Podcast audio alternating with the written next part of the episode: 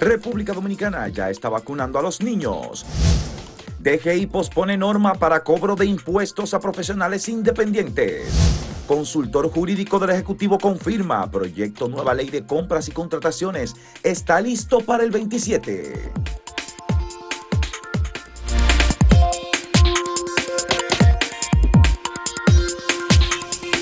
Antoniano Peralta, el consultor jurídico del Poder Ejecutivo, confirmó que el presidente de la República el 27 de febrero va a entregar varios proyectos al Congreso Nacional, entre ellos el proyecto de modificación de la Ley General de Compras y Contrataciones. Es una ley que se aprobó a principio de, este siglo y que fue el resultado de una presión muy fuerte de los Estados Unidos a través del, USAID para que República Dominicana estableciera controles en las compras y las contrataciones. Pero también el, el DERCAFTA ordena también que los países tengan leyes claras respecto a eso. Bueno, y con esa ley además se estableció unos niveles de participación especialmente para pequeñas y medianas empresas en las que el Estado debía tomar en cuenta eh, para eh, estimular las pequeñas y medianas empresas en República Dominicana. Lo que ha ocurrido es que en la práctica las instituciones públicas, los funcionarios, han encontrado formas o modelos de burlar la ley de compras y contrataciones. Y cuando llegó esta administración, se decidió establecer un mayor nivel de control en el gasto público, reducir como se pedía durante mucho tiempo el sector privado, la Asociación de Industrias, el Consejo Nacional de la Empresa Privada, instituciones de la sociedad civil que decían el gasto público es un gasto eh, demasiado excesivo, tiene un personal supernumerario, tiene eh, fórmulas a través de las cuales los funcionarios públicos eh, pues burlan la legislación. Aquí durante muchísimo tiempo algunas instituciones públicas se dedicaron, Gustavo, a establecer, por ejemplo, vallas, eh, paredes alrededor de las instituciones públicas. Y todo el mundo construía. Y decía, ¿y qué es lo que está pasando con las construcciones? Porque todas las instituciones públicas construyen. Y resulta, bueno, que por vía de esas eh, actividades de construcción de las instituciones, pues se encontraba porque ya se veía que a través de la OISOE era una forma de ganar mucho dinero. Y entonces se gastaba mucho dinero para recibir mucho dinero de coimas y de otros procedimientos, sin que la ley de contrataciones públicas pudiera representar un paro, digamos, a ese despilfarro.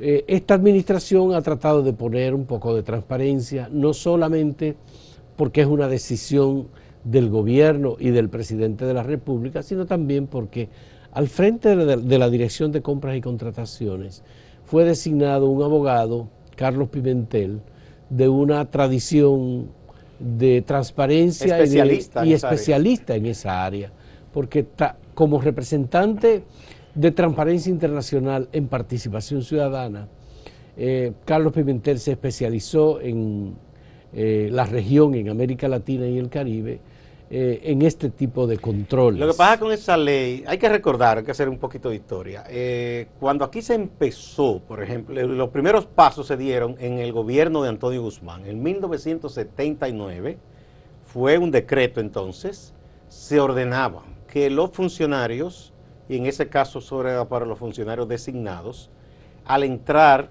y al salir de los puestos, tenían que hacer una declaración jurada, ¿verdad?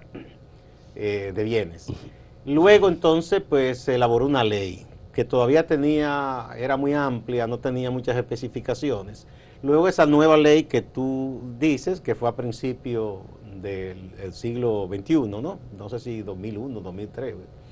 Y ahora eh, se ha mejorado. Carlos Pimentel, a quien entrevistamos recientemente, explicaba que era que habían fisuras y el, el tramposo siempre busca un bajadero. Eh, por ejemplo, si te dicen que, por ejemplo, a partir de cierto monto tiene que haber una licitación abierta, pública y, con un plazo determinado, ¿qué hacían eh, muchísimas entidades y muchos funcionarios que decían, bueno, si hasta el monto de 400 mil pesos, 500 mil pesos, yo no tengo que hacer licitación, hacían una fragmentación para favorecer a algún amigo o un allegado. Entonces buscaban empresas fantasma de carpeta y esa compra, que quizá era de 20 millones, la fragmentaban, pero era la misma persona, sin pasar por ninguna licencia. Todas esas cosas ahora se están tomando en cuenta. Ya habrá una, una celosa supervisión, pero además se ha establecido algo muy importante en estos momentos, que además de compras y contrataciones, hay un departamento en Hacienda y, también en Contraloría que están trabajando celosamente de manera preventiva. O sea, cualquier operación que se vaya a hacer, cualquier eh, gasto, uso, previamente hay una supervisión. Y Contraloría en cualquier momento te puede auditar de manera preventiva. Y luego de eso está la Cámara de Cuentas que está haciendo su labor, que esa es posterior. Si, se te, si, por alguna razón burlaste a Contraloría o buscaste la forma de una interpretación creativa, como dice un amigo de la ley de compra y contrataciones, te tendrás que ver la cara con la Cámara de Cuentas, que ahora sí está fiscalizando. Es, eh, son de las cosas importantes que se han hecho, que se está fortaleciendo la vigilancia, la, fiscalización, y, esas tres entidades están trabajando de común acuerdo. Bueno, la Contraloría General de la República tiene delegados en cada una de las instituciones públicas, los ministerios básicamente y, las, y los Y ahora se ha reforzado de manera especial. Eh, que se encargan preventivamente de eh, observar el comportamiento y las decisiones administrativas que se toman de manera presupuestaria. Claro, y que se cumpla con las normas de contabilidad y con la ley. De manera que eh, se formó una comisión para la redacción de la ley de compras y contrataciones modificada. Esa comisión estuvo integrada, además de Carlos Pimentel, por eh, la consultoría jurídica del Poder Ejecutivo. Antoliano. Y esto se supone que el proyecto de ley suple o por lo menos eh, sella o limita esas, eh, esos huecos que se encontraron en la vieja ley de compras y contrataciones. Esto, por supuesto, que es uno de los elementos vinculados con la transparencia en la gestión pública. El gobierno ha seguido tomando medidas y está tomando medidas de manera preventiva. Ahora el debate es, bueno, ¿qué va a pasar? Esta ley de compras y contrataciones. El presidente igualmente el 27 de febrero va a presentar una modificación a la ley de hidrocarburos el gobierno ha comenzado a tomar medidas y a eliminar eh, exenciones impositivas dentro de la ley de, hidrocarburos que permiten que algunos sectores no paguen los impuestos, particularmente el ITEVIS y el eh, selectivo al consumo. Estos son elementos que están ahí, que representan huecos muy profundos y que generan unos privilegios muy particulares a determinados sectores. Y que además le ata las manos al gobierno si quisiera eh, hacer, tomar medidas para beneficiar a la población en general. Es decir, si tú a un sector le exonera del pago de impuestos, entonces tú tienes menos rejuego para decir, bueno, como están muy caros los combustibles y eso, se, eso encadena a todo el sistema económico, déjame yo subsidiar aquí o acá de manera focalizada. No, porque si tú le estás dando a un grupo privilegiado, tiene menos posibilidad. Eh, hay que esperar a ver cuáles son, porque el presidente no fue muy abierto sobre los proyectos que se iban a presentar, apenas admitió dos que se iban a presentar, el de ley de compras y contrataciones y el proyecto de hidrocarburo, además del fideicomiso eh, público, que es un elemento que falta para que eh, el Estado dé continuidad, si es lo que, lo que yo en definitiva se espera. Sé si de aquí al 27 el CES, el Consejo Económico y Social, habrá concluido con... No, no, no, no definitivamente no, Yo por eso tenía, tenía mis dudas. Ni ha iniciado, Gustavo. Tenía sí, solo se, se, habló, en una, porque fue un, verse la cara, nada más. Eh, tengo mis dudas, pero bueno, varias personas allegadas que han estado trabajando en eso con el gobierno dicen que sí, que el presidente va a depositar ese proyecto de fideicomiso el 27.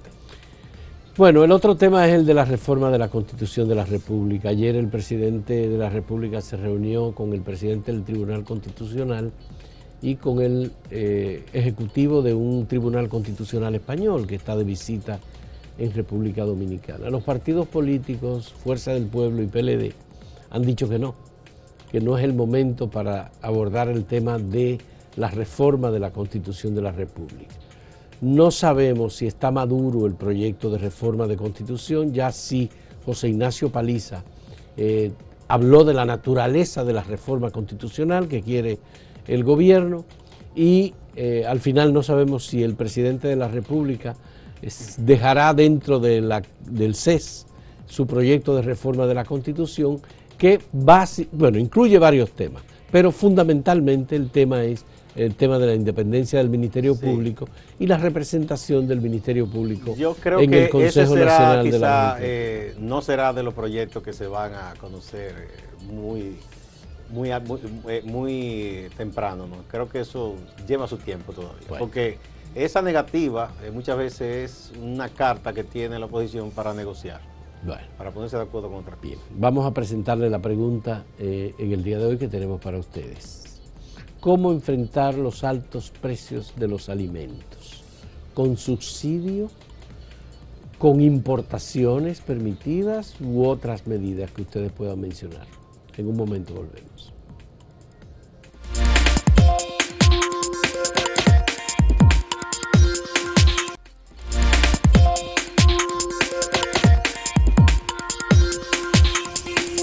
Ayer eh, la Dirección General de Impuestos Internos tuvo que hacer una aclaración porque se había rumorado y el Colegio Médico y el Colegio de Abogados lo dieron como un hecho, una norma que existe y está eh, diseñada para que se ponga en práctica. Respecto a eh, asegurarse que los profesionales o técnicos, gente que tiene algún oficio liberal, independiente, pague al fisco hay maneras que, en que se evaden esas cosas. Alguna persona que te hace algún trabajo te dice, mira, págame en efectivo. Eh, sí, porque así yo me, descargo un poquito. A veces lo hacen algunos médicos que en la diferencia que se paga, eh, simplemente se le da a la secretaria y te dan un, recibo cualquiera. Entonces la DGI ha dicho, espérese, hay que pagar, señores. Entonces, bueno, el Colegio de Médicos se adelantó y dijo que era que iban a aumentar. No es un aumento, es una disposición que está ahí, la manera en que se debe formalizar el ingreso que se recibe y pagar la parte que corresponde al fisco. Todo el mundo tiene que pagar impuestos. Es verdad que a veces los amigos médicos no ganan lo suficiente y los hemos defendido muchas veces cuando ellos reclaman porque son de los profesionales más sacrificados si se quiere de alguna manera porque trabajan muchísimas horas para tener poder tener cierto nivel de vida, pero todo el mundo tiene que pagar, es decir, no podemos reclamar que pague el comerciante, el empresario, el otro, aquel, y usted no pagar. Entonces, la DGI ha dicho que se va a proponer para el 23, pero explica muy bien, no es un invento, no es un incremento, es poner en práctica lo que ya está dispuesto en la ley. Eh, Tú recuerdas cuando se comenzó a trabajar con eh, la factura fiscal, que muchísimos comerciantes decían que ellos no podían, que si yo cuánto, pero en la averiguación que hizo la DGI entonces, eh, que todavía creo que estaba Juan Hernández, eh, que en paz descanse, se dieron cuenta que muchísimos colmados de eso tenían ventas millonarias y que no era verdad que ellos no podían imprimir una factura fiscal. Y entonces sí se dieron cuenta que en realidad era una, forma de, de, tratar de mantenerse así en la informalidad, en cierto modo, para no pagar lo que debía. Bueno, un ex senador de la provincia Peravia, que tenía operaciones multimillonarias de miles de millones de pesos y no pagaba impuestos. Wilton Guerrero. Sí, sí. Sí, no, dueño de una tienda de, de, de, eh, ropa y cosas. Sí, sí, Entonces, obviamente esos pequeños, aparentemente pequeños negocios, manejan grandes volúmenes. y además... creo que fue Magín que se las cerró. Bueno, y la otra cosa, Gustavo, que hay que decir es que aquí hay eh, empresas de, distribución de servicios y de al detalle eh, que cada año reportan pérdidas. Sí, y obviamente... Pero alguna, eh, es una cosa medio que da hasta risa. Yo, yo recuerdo una vez que era en la época que... Entonces, lo que... De los grandes agricultores que como es así que ellos no perdían, perdían, y hubo un economista de eso que le dijo, ve acá, pero esos zapatos que usted tiene, esa jipeta y eso, cuesta dinero. No, no solamente eso, sino cómo es... Que se mantiene 30 años pedido. Que una persona que tiene un negocio que reporta pérdidas cada año, vive tan, tan, tan bien, De tan holgadamente, holgada, cambia un ¿verdad? vehículo, ¿verdad? viaja mucho al exterior, se atiende sus temas de salud en el exterior y además tiene cuentas personales eh, con grandes volúmenes de dinero. Sí, Entonces eh, las autoridades saben esto. Exacto. Eh, en un momento, aquí hubo un director de la DGI que dijo que el deporte más importante y más practicado en República Dominicana era la evasión de impuestos y no, el- no el béisbol. sí, Porque, bueno, bueno, eh, porque todo el mundo busca la manera de evadir. de no pagar. de no pagar. A nadie no le pagar. gusta pagar impuestos, seamos sinceros, porque ajá. Eh, sería muy bueno que tú te ganes un millón de pesos y que sea limpio completamente. Pero esa no es la realidad, porque tú quieres también que el Estado ofrezca servicios, que haya buenas carreteras, que haya buenos hospitales, sí. que haya escuelas. Entonces, eso es con dinero. Entonces, Entonces, el porcentaje de la evasión fiscal por impuestos como el ITEVIS, por ejemplo, es muy alto, cerca del 40%. todavía. Y entonces, eh, bueno, las autoridades han reducido eh, esa evasión del impuesto, pero eh, hay ne- muchos negocios en los cuales se te cobra el impuesto y no se Lo reporta. retienen y no se- y no y por eso la. DGI en un momento tuvo que cerrar muchos negocios. Sí. Entonces, claro, el tema de eh, las profesiones liberales, oficinas de abogados, eh, los abogados eh, no es tan consultorios fácil, médicos, no es tan fácil para ellos. consultorios médicos. No, pero de todos modos, cuando la autoridad revisa, obviamente tiene muy pocos Lo contribuyentes. que pasa es que los abogados como están con todo el tema de leyes, que si esto aquí, que si registra aquí, es más difícil para ellos. Pero médicos y odontólogos, eh, digamos un mecánico que te arregla el carro, que gana mucha plata muchas veces, un eh, mismo un plomero, uno que dé servicio de albañilería, que fácilmente no tiene ningún registro de nada. Y, Que págame en efectivo, entonces, no en Bueno, cheque. Entonces, la factura fiscal ha sido un elemento importante, pero obviamente hay eh, todavía muchas fugas. Sí. Y las autoridades reconocen eso y obviamente esta norma que establece las formas de la cotización de los profesionales liberales se estableció para darle una gradualidad. Eh, eh, el director de la DGI ha dicho que bueno, esto va a ser para, P23. para el 2023. que la puesta en vigencia, porque no es que se está creando nada nuevo ni se va a incrementar nada. Es simplemente eh, hacer que, que estén en el sistema quienes no aparecen y por tanto evaden el pago de impuestos. Eso es. Eso fue lo que se aclaró eh, de parte de la Dirección General de Impuestos Internos. Bueno. Es difícil este país porque el Estado tiene mucha presión por las necesidades acumuladas, lo que llaman la, la deuda social, que tanto tiempo se ha hablado. Pero al mismo tiempo nadie quiere que le hablen de incremento de impuestos, ni siquiera del pago de lo que están. Tampoco que no hablen de una reforma fiscal, nadie quiere. Entonces, eh, no es fácil la cosa. Bueno, porque, mira, posponer esto para el 2023 es como, tú recuerdas la posposición que hizo el presidente de la República de la reforma tributaria, sí, que y yo ahí lo aplaudí. que no fue, no fue para el 2023, sino la dejó. Yo lo aplaudí porque quienes se la exigían duraron 20 años y no la hicieron, cuando hay una ley que ordenaba que se hiciera, un pacto fiscal. Pero es más no, fácil. no, la ley, la ley establecía Sí, sí, muy sí. claramente la ley de desarrollo. Sí, de estrategia de, de desa- desarrollo que de tenía que hacerse una, una reforma mediante un pacto. Y no la hizo Leonel Fernández, que ya estaba en su gobierno todo eso aprobado. No la hizo Danilo Medina, entonces querían que el presidente Abinader la hiciera. ¿Verdad? Es igual ahora lo de la constitución. Ellos la reformaron muchísimas veces, incluso en el caso, porque la gente de Leonel le echan la canada a Danilo de que Danilo reformó la constitución para reelegirse y que intentó hacerlo de nuevo.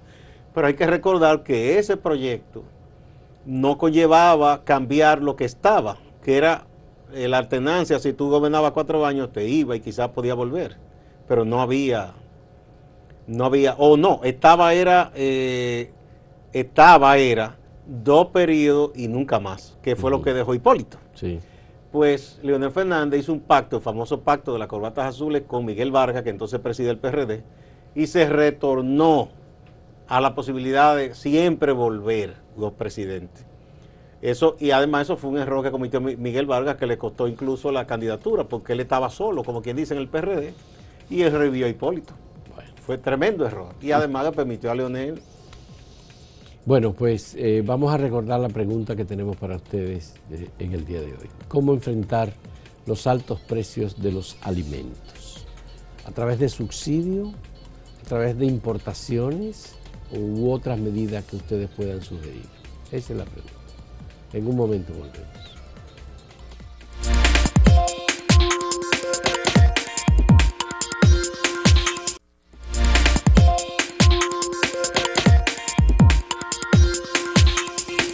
Veamos algunas de las reacciones que hemos recibido y particularmente las medidas eh, de, los, de la participación de los lectores. En el portal Acento, las personas piensan que para enfrentar los altos precios de los alimentos, el 45% piensa que debe ser por vía de los subsidios. El 28.7% debe ser a través de importaciones permitidas de productos y otras medidas un 26.25%. Bueno, la mayoría entiende que son subsidios. Vamos a ver aquí en Twitter, aquí bastante pareja la cosa, subsidio 26.4%. Opina que de esa manera se reducirían, se enfrentarían los altos precios. 35, eh, 37.5% cree que mediante las importaciones y otras medidas son posibilidades que apoya el 36.1%. Eso es en Twitter.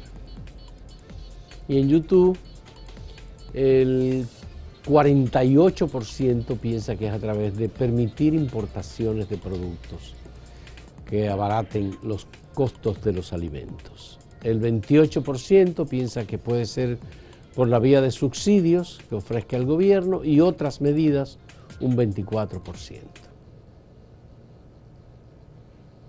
Aquí tenemos a P. Castillo Estrella que dice, con las importaciones no se puede contar por altos costos de los fletes. Ciertamente. Eh, Nelson Félix dice producción, incrementar la producción agrícola y agroindustrial. Esa es buena, pero eso, eso o sea, no es una medida que tendrá impacto de inmediato. Ese es el problema. Gilberto Guerrero dice, consumir más lo nuestro y producir más y trabajar, que la gente nada más está pensando en que le den, que le acotejen la vida sin querer dar un golpe. Ercilia Sánchez Paulino dice, beber menos, menos teteo, menos lotería, menos gallera, menos colmadones, para eso sobra el dinero y los vicios o los viciosos son más, debe ser los vicios son más caros que la bichuela, el arroz, la bichuela, las carnes, los combustibles, pero de eso nadie se queja. ¿Eh? Bueno, Omar Acosta dice que, cada dominicano siembre su comida. Wow. Complicado eso, ¿verdad? sí, porque hay gente que no tiene terreno. No tiene donde sembrar. Bajar mensualmente sueldos enormes de funcionarios públicos a la subida inflacionaria anual. Aprenderán a controlarla o renunciarán. Dice José Miguel Cufía. Ese es un amigo que nos sigue mucho. Él vive por allá, por Argentina. siempre opina en todos los espacios de Acento TV y de Acento. Bueno, pues eh, luego de estas opiniones y puntos de vista y de los datos recibidos, pasamos con Máximo Laureano, que tiene noticias importantes desde Santiago. Adelante, Máximo. Gracias, saludos. Otro debate entre el Ayuntamiento de Santiago y autoridades del gobierno central. En esta ocasión, desde la alcaldía se reclama al Ministerio de Salud Pública y Asistencia Social una deuda de unos 40.2 millones de pesos por servicio de recogida de basura, tanto en los hospitales de administración pública como en los hospitales de administración privada. Con relación a los reclamos que hacen desde la alcaldía, el director del Hospital José María Cabral Ibáez, el doctor Bernardo Hilario, ha dicho que encontraron deudas que pertenecían a las gestiones anteriores. Está hablando de las gestiones del ayuntamiento. Reitera que aún así ellos han pagado todas las deudas de ese centro de salud. las autoridades del Ministerio de Salud Pública y el Ministerio de Educación en Santiago iniciaron el programa de vacunación para niños y niñas entre 5 y 8 años de edad para la protección contra el coronavirus. La jornada se inició en el Politécnico Nuestra Señora de las Mercedes. Se inició en el Palacio de Justicia de Santiago el proceso, la medida de coerción contra dos jóvenes identificada como Mariel Espinal Rodríguez e Hilda Rodríguez Espinal. Están imputadas por agresión a Wendy Castillo, hija del periodista de Santiago Pedro Agustín Castillo. Del caso nos habla su hermano Pedro Agustín Castillo Jr intentaron ejecutar este asesinato, eh, esta señora, por un problema de un abuso de confianza, del cual mi hermana, ellas pensaron que ella iba a ser testigo de ese proceso de abuso de confianza. Entonces decidieron callarla o, o se le fue la mano, diría yo, pero hicieron con acechanza, premeditación y planificación ella le dieron estos golpes porque no hubo ni una riña, no hubo discusión, no hubo ningún intercambio de palabras, no hubo nada. Ellas fueron, las echaron, premeditaron eh, lo que iban a hacer y lo ejecutaron. En representación del Ministerio de Deporte, Edsel Vila y la gobernadora de Santiago, Rosa Santos, hablan de la intervención, reparación a la arena del Cibao ya el aporte que hace embellecimiento es, como, es del aporte del gobierno en el trabajo. El que hace el arquitecto Alexis Sosa es de por obra pública, eh, apoyado por el ministro de línea extensión, y el que nosotros podamos hacer será como gobernación. Distante, pero pendiente, actualidad y objetividad desde Santiago. Siga la programación.